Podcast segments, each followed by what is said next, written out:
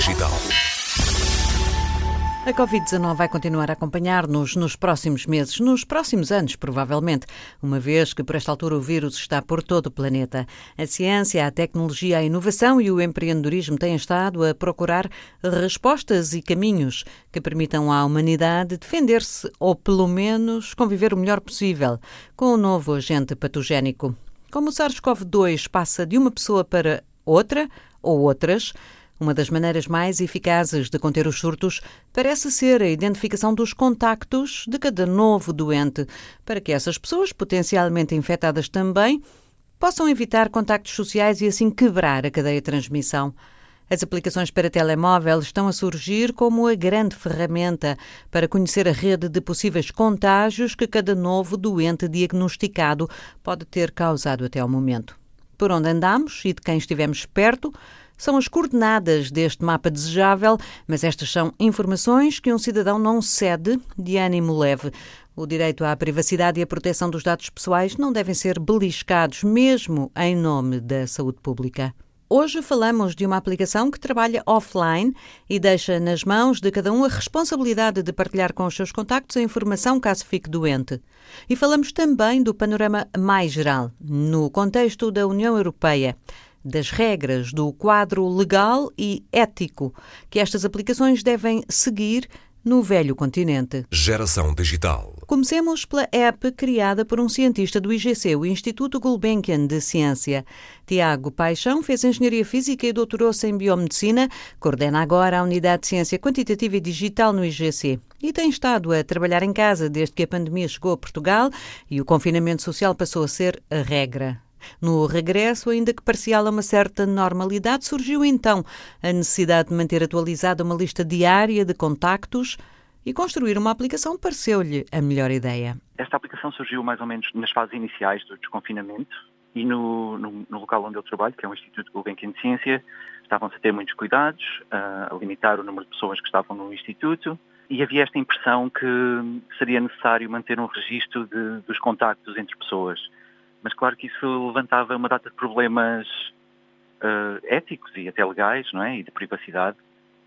E então eu decidi fazer esta aplicação que, essencialmente, as pessoas podem voluntariamente manter um registro do, dos, seus, dos seus contactos com outras pessoas e também voluntariamente podem disponibilizar isso caso uh, acabem por ser infectados ou saibam que alguém esteja infectado e ser anunciado no Instituto e eles podem verificar se tiveram contato com essa pessoa nos última, na última semana ou assim. Posso usar? Claro, claro. Qualquer pessoa pode usar a aplicação. Uh, aliás, qualquer pessoa pode pegar no código e, e pôr a aplicação noutro sítio e, e usá-la e disponibilizar também a outras pessoas. Quem quer usar, como é que faz? Onde é que deve ir? A aplicação está disponível num GitHub repository, portanto vai àquela página que está nas redes sociais, que é igc-qds, www.github.io barra contactlog. E a partir do momento em que acede à página, a aplicação faz download de tudo o que precisa para funcionar e a partir daí não precisa mais de usar a internet. E todos os dados da, de, dos contactos pessoais são gravados localmente no, no telemóvel ou no, no, dispositivo que a pessoa estiver a usar. E só estão disponíveis para mim, é uma coisa completamente privada, Sim. portanto, se eu ficar doente, eu posso contatar todas as pessoas com quem estive e que anotei, digamos assim, ali na aplicação. Uh, se bem que de algumas eu posso nem ter o contacto, mas isso já é outra, outra camada. Exato, exato. Uh, a aplicação tem uma funcionalidade de enviar um e-mail com a lista completa de todos os contactos e com as datas desses contactos a uma pessoa. E, portanto, a ideia seria que, por exemplo, no Instituto Gulbenkian de Ciência, se uma pessoa decidisse partilhar, ficasse infectada e decidisse partilhar com, com a direção do Instituto os seus contactos, enviaria simplesmente esse e-mail a uma pessoa responsável e essa pessoa teria a responsabilidade de contactar esses outros contactos. Deixe-me fazer-lhe só mais uma pergunta. No Instituto Gulbenkian de Ciência dedica-se hum, à ciência quantitativa e digital e por estes dias o seu trabalho está relacionado com o SARS-CoV-2? Hum, em parte. Nós temos alguns projetos a correr no Instituto e, portanto, eu estou, estou a colaborar com, com os colegas nessas iniciativas. Por exemplo, nós estamos a organizar um estudo de serologia, essencialmente fazer testes uh, à população para saber quem é que já esteve infectado, quem é que tem anticorpos contra o vírus. E nós, na unidade, estamos a desenvolver aplicações que nos permitem calcular qual, qual é a prevalência real disso, porque um dos problemas, um dos problemas de, destes uh, testes é que tem uma quantidade significativa de, de, falsos positivos.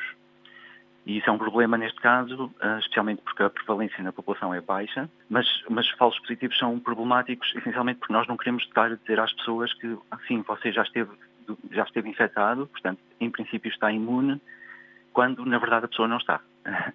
e, portanto, nós estamos a desenvolver eh, metodologias estatísticas para, para conseguir calcular isso, para conseguir corrigir os resultados dos testes contra falsos positivos.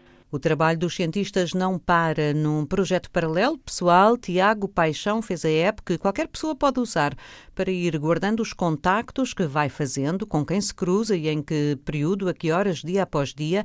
Informação preciosa quando alguém adoece. Não para o doente, é certo, mas para todos com quem esteve em contacto e para a comunidade em geral. Geração Digital. Em Coimbra, uma cientista da área jurídica aprofundou a análise do aspecto que mais incomoda e preocupa quando se fala de apps de seguimento de contactos. Onde fica o equilíbrio entre a eficácia, a segurança e a privacidade? Alexandra Aragão, doutora em Direito e professora auxiliar na Universidade de Coimbra, é especialista em Direito da União Europeia e dedicou-se a analisar uma recomendação da União relativa às aplicações móveis para vigilância sanitária.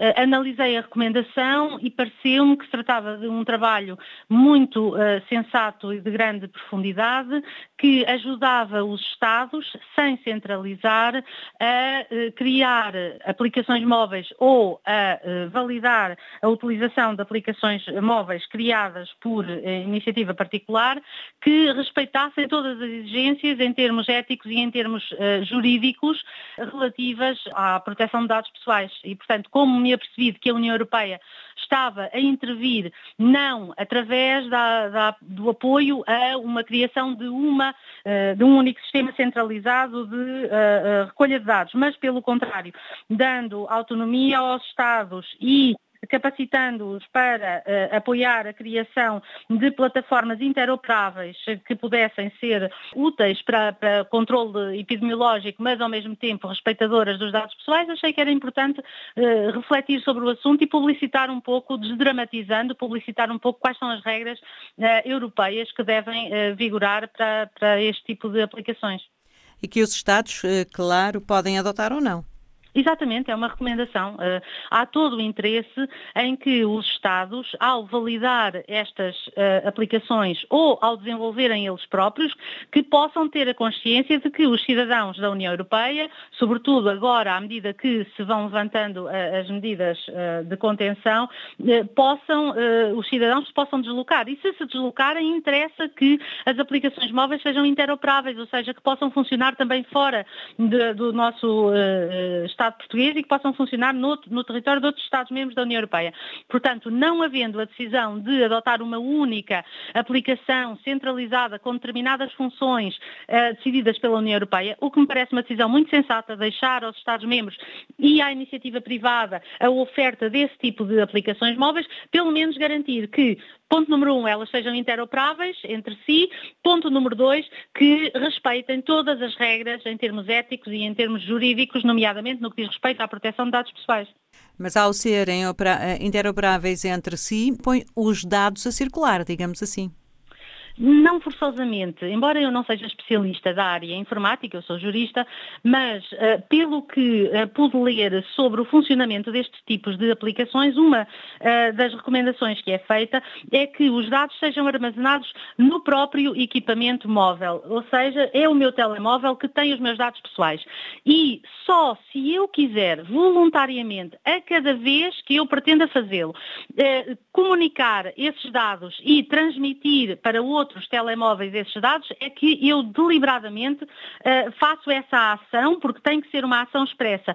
Não, nas aplicações móveis, de acordo com a recomendação da Comissão Europeia, não deve ser um sistema de uh, pegar ou largar, ou seja, um sistema de aderir a todas as funcionalidades e a partir daí que já aderir ao sistema, todos os dados que lá uh, surgirem são enviados para o sistema. Não.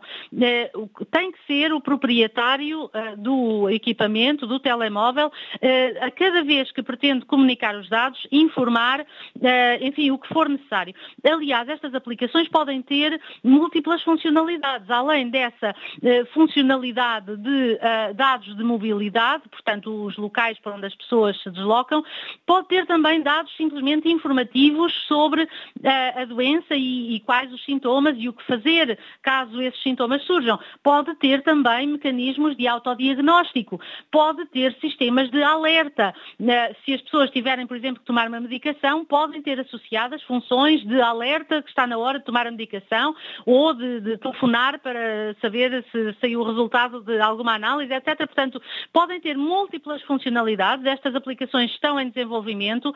Eh, no futuro, se vierem a ser utilizadas sempre para eh, razões de saúde, eh, sobretudo em casos destes, de epidemias gravíssimas ou até pandemias, como é o caso, deverão continuar sempre a salvaguardar estes cuidados de serem de adesão puramente voluntária, só adere quem quer, quem achar que do ponto de vista cívico está a prestar um serviço à comunidade, por dizer que andou na rua porque não sabia que tinha Covid, de repente começou a sentir tosse ou uns sintomas estranhos, foi fazer o teste e foi-lhe diagnosticado. Então essa pessoa pode ter a, a responsabilidade, se o quiser fazer voluntariamente, de comunicar às pessoas com quem esteve, olhem, lamento imenso informar, eu não fazia a menor ideia que estava infectado, tomei todos os cuidados possíveis e imaginários, mas mesmo assim acabei de descobrir que estou infectado. E, portanto, lancei esse alerta para que outras pessoas possam também ir fazer os testes e despistar uma eventual situação de contágio. E uma pessoa com esse sentido cívico que queira de facto adotar uma aplicação ou até mais do que uma, que, que, cuidados é que deve ter? Disse ainda agora que não é especialista em informática, mas é especialista em direito. A maior parte de nós não é especialista nem numa coisa nem noutra. Devemos estar atentos, sobretudo aqui. Ora bem, de acordo com uh, o que a União Europeia está a recomendar, estas aplicações devem aceder ao mínimo possível de dados pessoais. Devem ser aplicações que podem ser utilizadas sem registro. Eu não tenho que inserir o meu nome, não tenho que inserir o e-mail, uma data de nascimento, nada. É simplesmente baseado no e-mail, que é o número de identificação pessoal do telemóvel, mas que não está forçosamente associado à minha pessoa, até porque existem telemóveis uh, livres, pré-pagos, recarregáveis, etc. Uh, portanto, não exigem registro. Uh, em segundo lugar, são uh, de utilização voluntária e o, o, que diz a recomendação é que deve haver uma explicação detalhada sobre quais as funcionalidades que vão ser desencadeadas. E eu posso aderir ou não. Ou seja, eu posso dizer que permito a georreferenciação, porque isso é útil, saber por onde é que eu andei e informar por onde é que andei, porque pode-me dar a informação também a mim de que me cruzei com outras pessoas, se meu telemóvel souber por onde é que eu andei.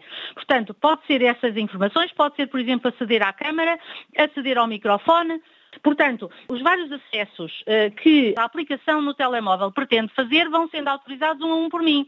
Se eu não quiser que aceda à câmara, não acede. Uh, se eu não quiser que aceda ao microfone, não acede.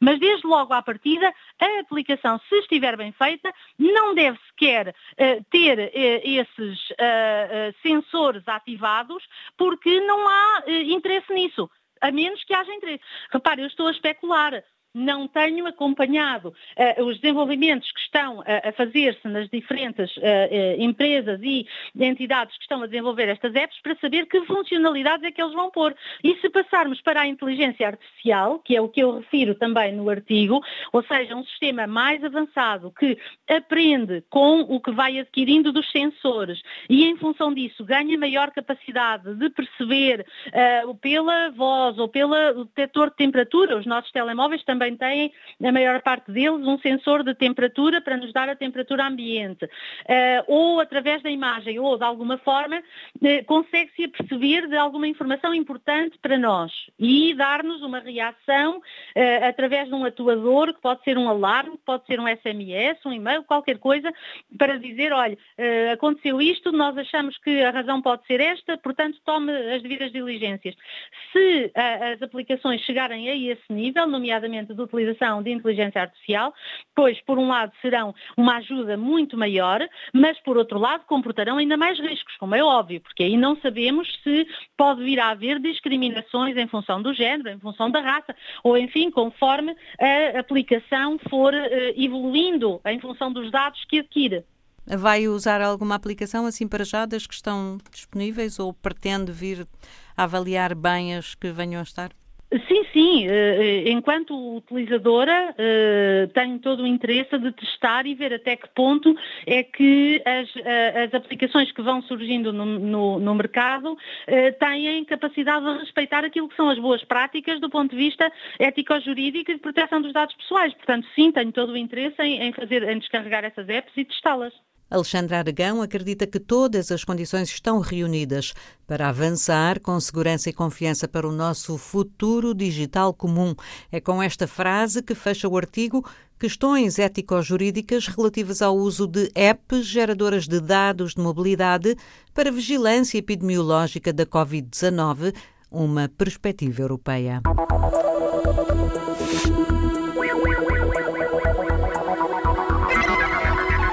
Geração digital.